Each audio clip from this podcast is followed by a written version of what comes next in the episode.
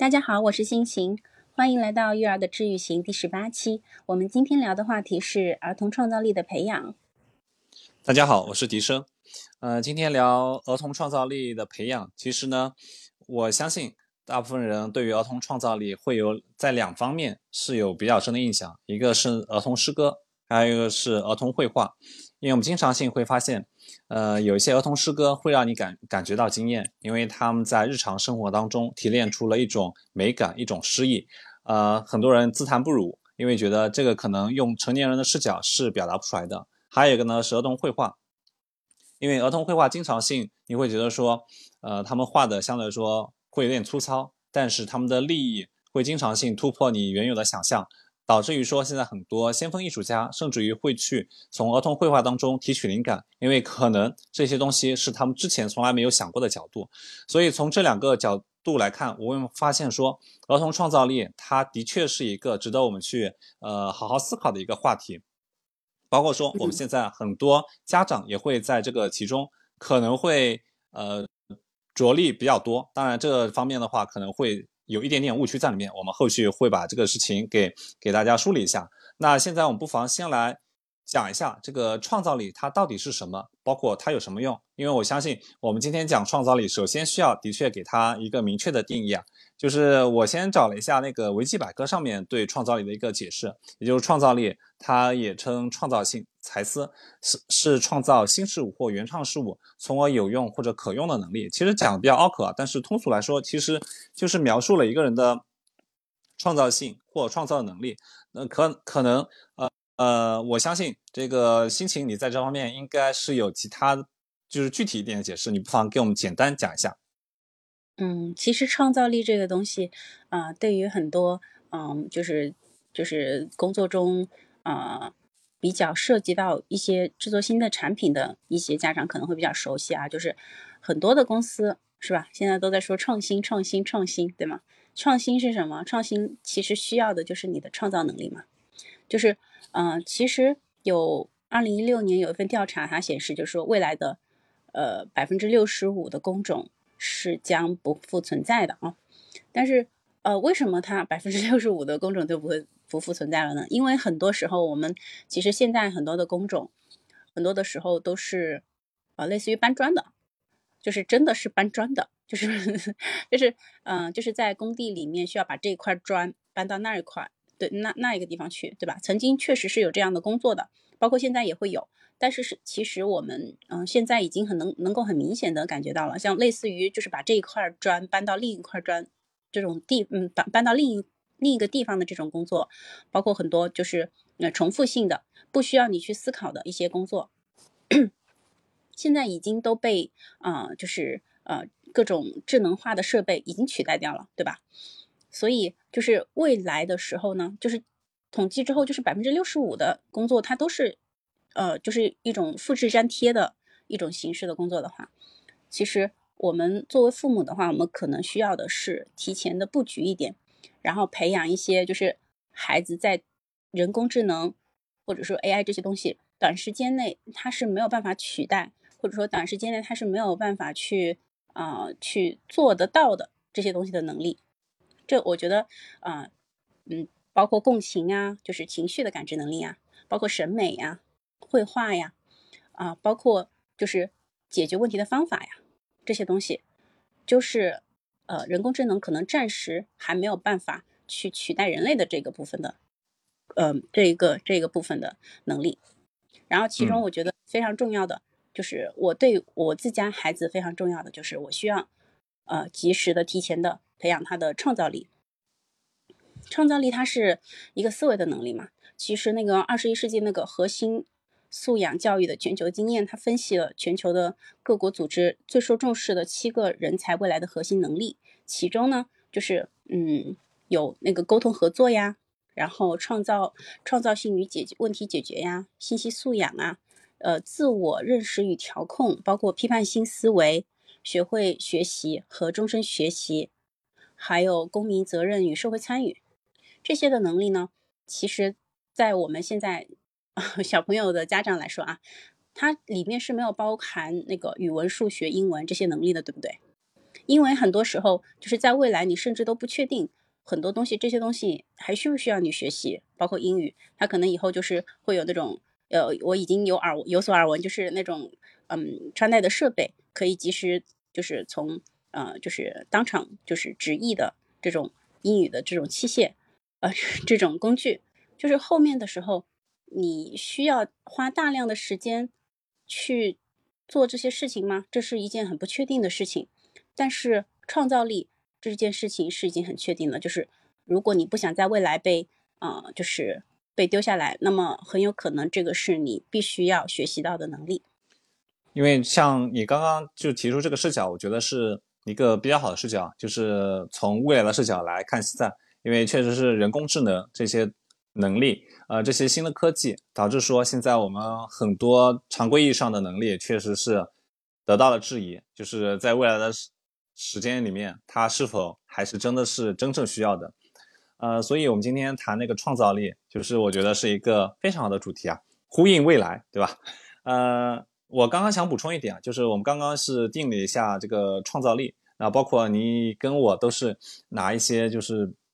比较权威的。呃，那个不管是媒体还是说机构，就是对这个创造力的定义嘛。那我另外这里想补充一点，就是有一个喜欢研究大脑发展的心理学家，就是吉姆施塔姆他说的一句话，我觉得这个可能用在儿童上面，儿童创造力上面其实是非常好的一个定义吧。他说，创造力并不来源于更多的信息输入，它来自我们头脑中已有的信息，我们运用它们，并用一些独创的方法把它们表达出来。就比如说。表演出来、画出来、写出来或者做出来，所以我会觉得说，这个其实放在儿童创造力方面是非常好的一个定义。为什么呢？因为我们会看到说，呃，很多家长在培养孩子的创造力上面，其实是确实走入了一些误区啊。就是我先来，呃，抛砖引玉一下。我先讲一个例子啊，就是因为我之前是做儿童艺术培训的，然后我当时我去各个机构调研的时候，我发现有些机构。呃，他们就是宣称说要对呃低龄儿童，对吧，提高他们的艺术创作力，所以他们经常会开设一门课程，叫做儿童创意美术。那儿童创意美术的初衷其实非常好的，是让孩子感受色彩、工具，能够建立出一种朦胧的这种对艺术的欣赏和美感。但是在实际教学当中，我们会发现，其实老师还是会要求孩子一种统一的标准去作画，包括说他们会教孩子。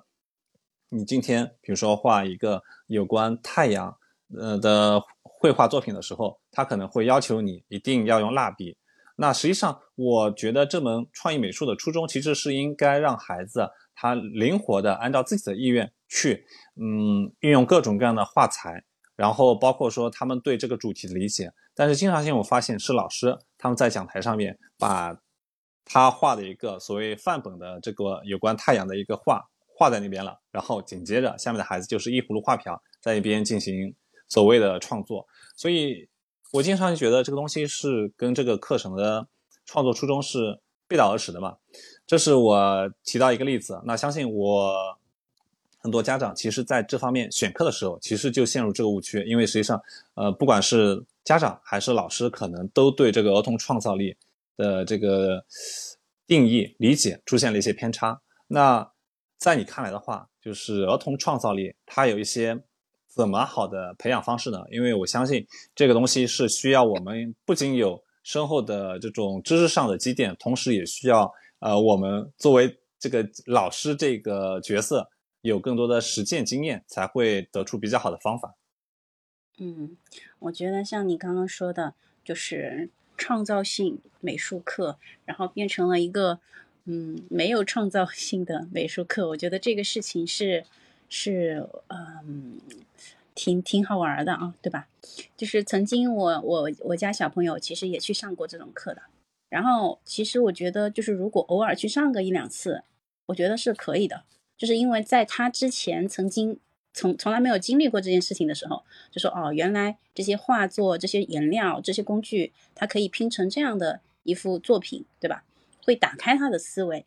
但是如果你长期的去上这种课的话，其实因为可能我个人对他们的上课的流程也会有一些的研究和一些了解，我就知道他可能很多时候他也是一种就是复制粘贴的一种教学模式。就是这一节课和那那一节课，它可能都会有一些很类似的一些地方，就是包括它的边界是很清晰的，就是你只能使用这几种呃工具和只能在这一个限定的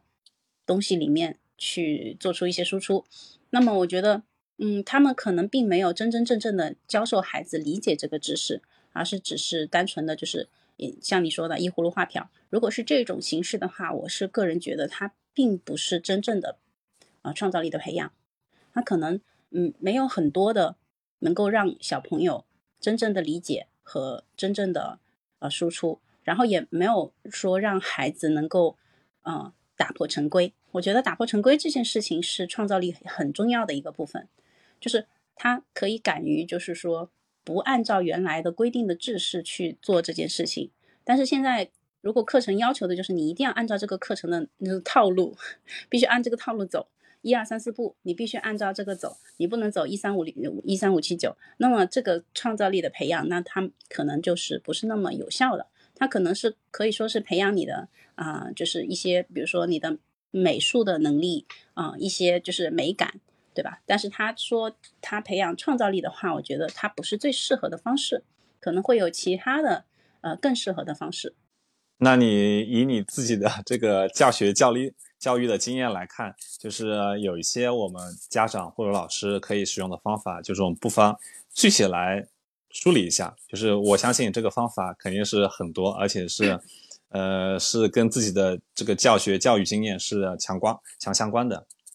嗯嗯，创造创造力这个东西，其实它很很重要的一点，它是有一些旧知识的积累的。嗯，所以就是如果你想培养他的创造力，其实你首先第一步要做的就是。啊，积累更多的素材，然后就比如说刚刚我说的，嗯，刚刚我们聊的那个美术课，其实你偶尔去上一下，我觉得真的是可以的，就是它会让你见更多的你曾经没有见过、没有经历过的东西，对吧？这是这就是其中的一个的旧旧知识的一个部分，包括他在路边看到的那个小石子儿啊，包括看到那个小河小草啊，包括他跟同学们聊天说的一些话呀，这些全部都可以构成他的旧知识。如果他的知识的样本，嗯，比较多、比较丰富的话，而不是说像有的小朋友，我觉得很可惜啊，他可能就是，呃，放上学就在幼儿园，放学就在培训班，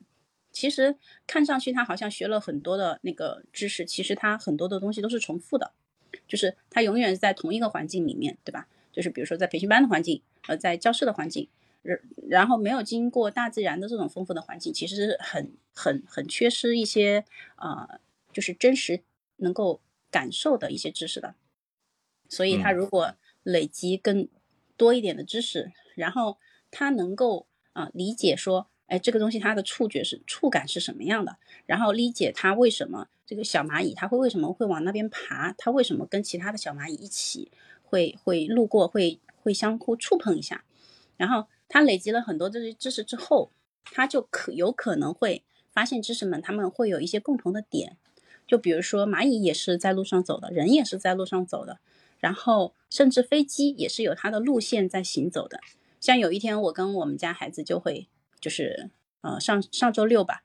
啊我们就一起在一个草地上面坐着就是嗯吃东西，然后我们就看我们头顶上刚好可能是那个嗯飞机的航线。然后就不停的、不停的有飞机从我们头上嗡的飞过去，然后过了一会儿又嗡的飞过去，然后我们一看，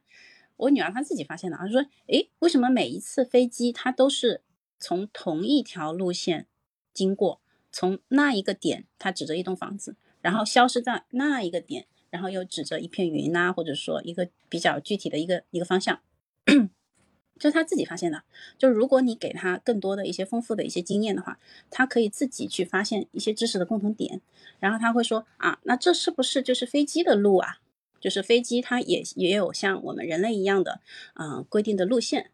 然后，然后这个东西就是会让他在积累一些知识了之后，他就会自己去思考，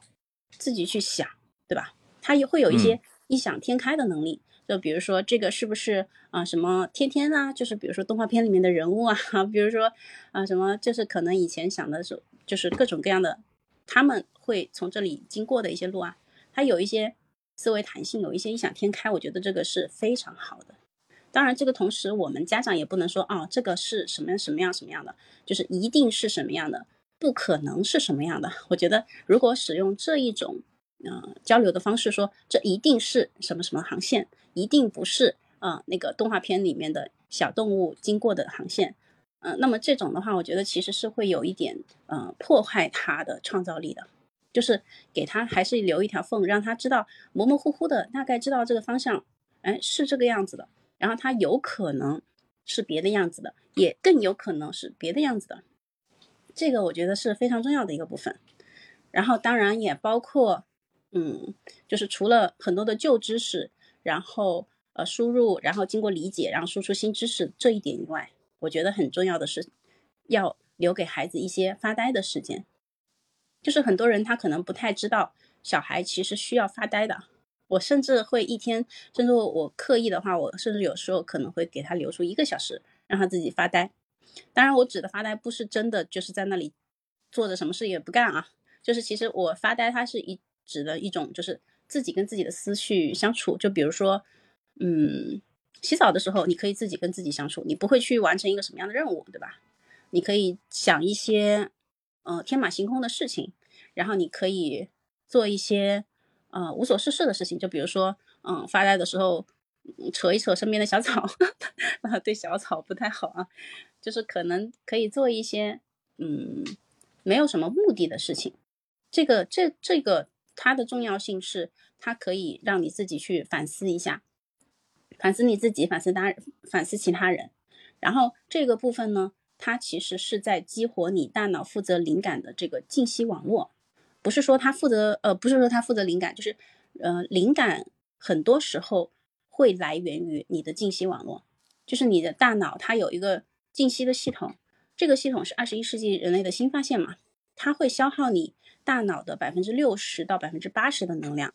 它也被称为叫嗯暗系统，就是目前我们其实并不是特别了解它这个系统它是主要做什么的，但是我们知道的已知的是它会消耗我们人类。就是大脑的百分之六十到百分之八十的能量，它是它是非常非常重要的一个网络，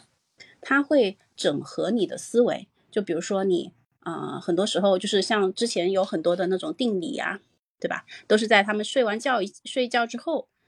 睡觉包括发呆之后，他这个时候就是他的信息网络在工作的时候。然后这个时候他呃突然一下哎，好像灵感就来了。所以说嗯，如果你长期的不给孩子让他发呆的时间，让他自己独处的时间的话，他是他的信息网络是很难以去工作的。这个这个对他的大脑可也会有一定的就是影响，他会积累很多的压力的。所以，我们呃一定要记得，就是如果你想要培养他的创造力，你要给他适当的增加一点。呃，这个我是对鸡娃的家长说的啊，就是给他增加一点嗯无意识的时间。跟自己小孩跟自己相处的时间，不要什么时间都给他安排的满满当当的。嗯嗯，我这边呢就是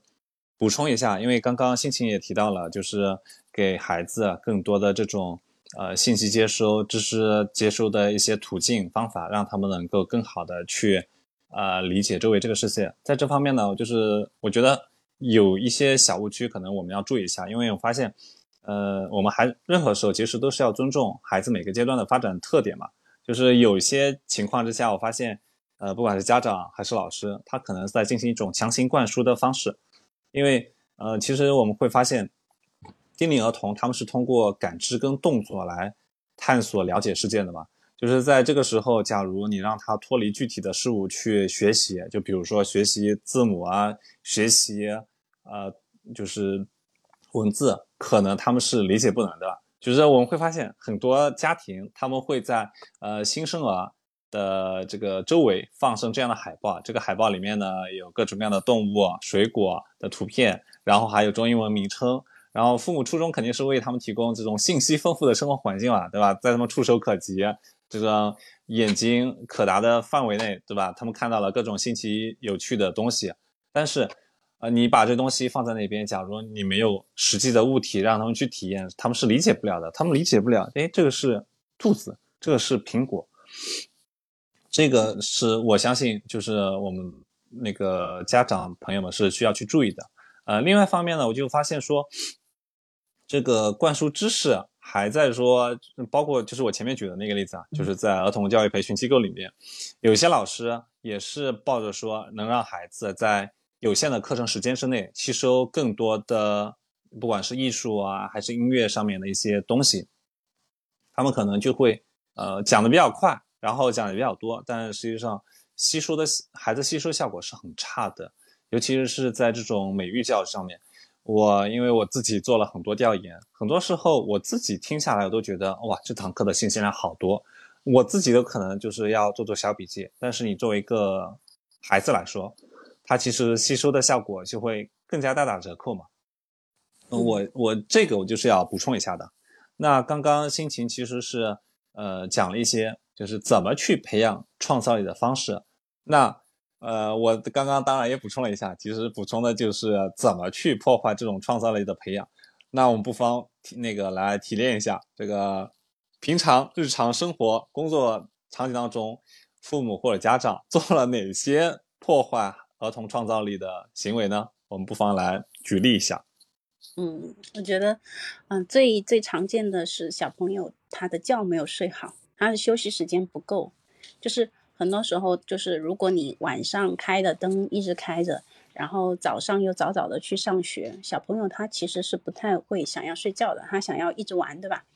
然后如果小孩没有睡好的话，他的大脑休息不够的话，他是没有精力或者是没有能量去完成这些创新的行为的。所以首先第一就是没有睡好，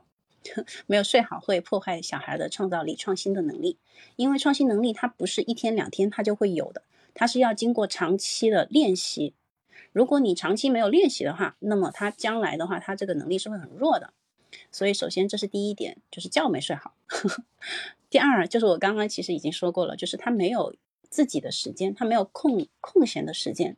他大量的时间都已经被家长安排好了。他这个点要做什么，这个点要做什么？其实我看过很多，包括不管是小红书上面的小某书上面，还是啊其他的一些家长的一些分享，其实很多小朋友他从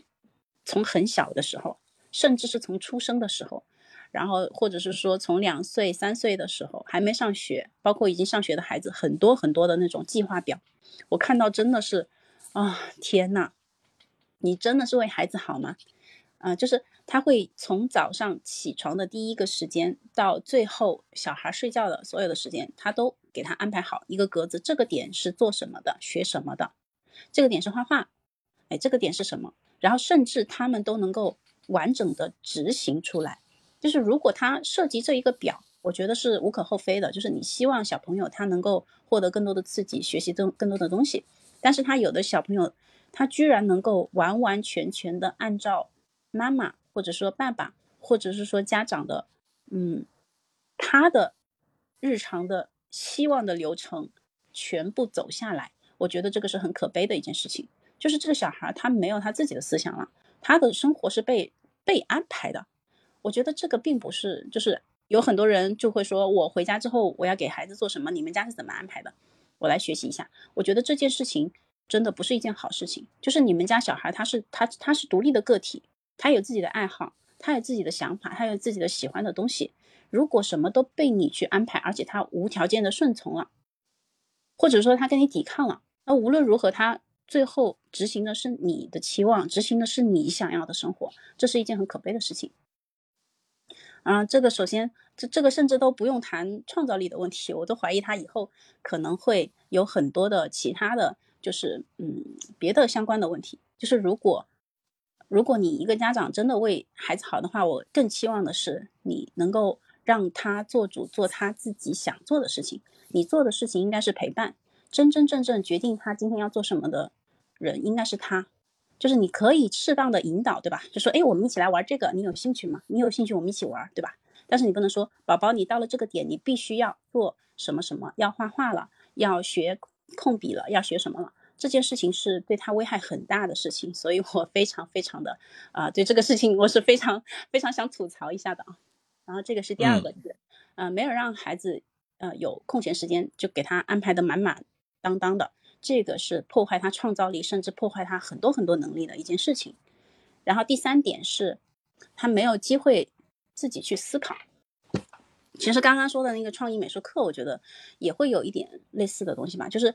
嗯，很多东西就是它的流程，一二三四五，第一步、第二步、第三步、第四步做什么，老师都已经安排好了。你你需要做的就是在第一步的时候，你思考用这个还是用那个；第二步的时候，你思考这个角度该怎么放；第三步的时候，这两个颜色里面你选一个，对吧？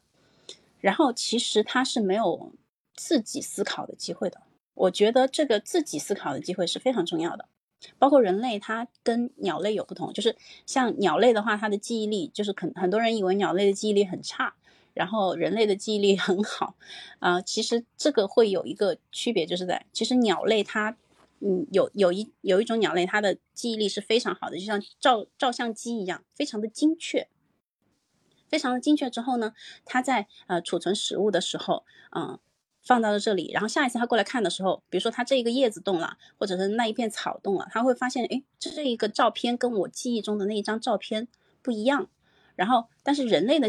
人类的记忆是比较模糊的，模模糊糊的。我这一次见到你这个人，哎，我我我认识你。我下一次见到你这个人，我还是认识你，而不是像 AI，就是它很难分辨猫啊、狗啊之类的，对吧？就是人人类的记忆，它是有很多的模模糊糊的地方的，不是很精确的那种记忆，所以可以去用自己的思考去填补这些记忆空白。就是人类需要大量的时间去练习。怎么样补充你记忆中的那些模模糊糊的那个、那个、那个区域，而不是说啊这一片就很精确的给你定下来，你要用红色或者黄色，那一片要精确的给你定出来，你要用什么什么什么，这样的话你没有没有嗯没有余地去补充你自己大脑里面模模糊糊的那个记忆空白的部分，你是被别人支配、被别人所控制去补充的，那么。你长期下来的话，你是没有思考自己思考的能力的，呃，然后这个思考的能力其实也对应的也是一个创造力的部分，因为那个空白的部分是你自己创造出来的，你没有练习练习补空白，你没有练习创造，那么你的创造能力就是会呃少一些练习，就是会差一点的。然后，然后第四个其实跟前面的其实很像，就是他没有机会自己做决定，就是什么都被安排，这个是。这个是我觉得，嗯，很破坏创造力的一些部分，嗯嗯，就是心情刚刚说的呢，我觉得就是从跟孩子互动这个角度啊，就是讲了几个方面，讲讲的非常好啊，因为尤其是很多家长就是在呃引导孩子儿童创嗯引导那个儿童创造力培育的过程当中，就是陷入一种呃过犹不及的状态，对吧？给了太多限制，这样反而是不好嘛。那这边的话，我可能就是要补充一点，就是呃，在我看来，就是以我自己的经历来看，我发现很多家长还有一个误区，就是说他们会呃不允许孩子试错去尝试，因为这个呢，就是就跟其实星星你刚刚提到的这个没机会自己思考，其实有一点相似之处啊。我这边可以具体谈谈，因为有一个很常见的场景，就是在玩玩具的时候，我发现有些家长啊，他看见孩子玩玩具的方式不对。他是总忍不住会去教育孩子，教孩子说，呃，这个玩具应该怎么去玩，它正确的玩法是什么样？那其实我觉得这个就是多余了，因为实际上孩子他就是自己在探索这个玩具，他到底玩的方式是什么样子的。因为事实上他不像大人，可能一开始会去阅读这个产品说明书，他们只是依照自己原有的一些个体经验去揣测，然后包括实地的。观察啊，触摸，然后去摆弄手头的玩具，可能这是他们提升自己这种创造力的一个很有意思的方式。但是偏偏被大人打断了，大人说：“哦，你不能这么做，这个玩具不是这么玩的。”啊，一方面破坏了他们这种呃内在动机，另外一方面其实也是扼杀了他们探索的更多可能性。某种程度上，就好像孩子玩玩具，你都觉得是在做题目一样，有所谓的标准答案，这样子我觉得是不好的。呃，因为就像我前面说的，这个孩子啊，他的创造力很多时候是依据他已有的一些信息去呃提炼，然后去试错。在这个过程当中，你当然是会有一些呃可能不符合我们这种尝试的情况发生，但是我们还是需要去多一些理解，多一些宽容。就是因为我这方面其实特别想就是读一首这种一一首叫儿童的那个呃获奖诗歌，因为这个诗歌我当时一读的时候，我觉得啊非常好，就是叫捉迷藏，这很简单，白天一来，黑夜躲起来；雨一来，人们晾的衣服躲起来；妈妈一来，我的零食躲起来。就其实是你会发现说。这首诗歌确实体现了这个小孩子啊，他的丰富的创造力。但是你会觉得说这个里面涉及到很多大人不能理解的东西吗？其实没有，这些都是司空见惯的事物，只不过孩子用他们特殊视角去把这东西描描摹出来了。所以在这个孩子他试错跟尝试的时候，我觉得不仅仅是我们大人。还包括有关部门、有关机构，其实也是要去做出一些尝试跟努力的。因为我们在带孩子去看展览的时候，其实经常会，呃，依据现场的规范去告诉孩子，呃，对吧？要遵守一些相关规则，比如说你不要用手去摸展品，不要大声喧哗，不要胡乱奔跑。但说实话，这个确实很不符合孩子学习跟互动上的天性，他们想要去触摸，想要去分享。那在这方面，其实有一个非常好的例子啊，就是在日本东京立川的儿童互动美术馆，叫 Play Museum，它没有这些所谓的规定，你可以让孩子在这里面尽尽情的玩，在这个过程当中感受艺术的美好。就很多策展内容都是以孩子玩这个前提来设计的，你孩子不去玩，可能都反而就是达不到这个效果。就比如说，其中有一个很出名的展览叫做气球怪兽的展，就是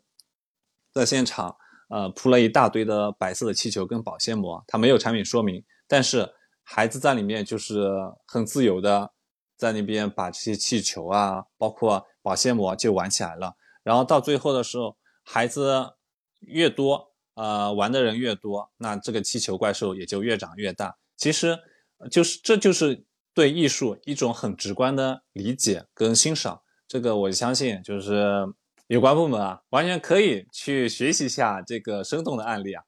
那今天我们聊了非常多，其实呃，不管是我讲的还是心情讲的，其实都是从自己的教学教育经验当中得出来的。当然，我们也是结合了一些就是相对来说比较科学的心理学的知识。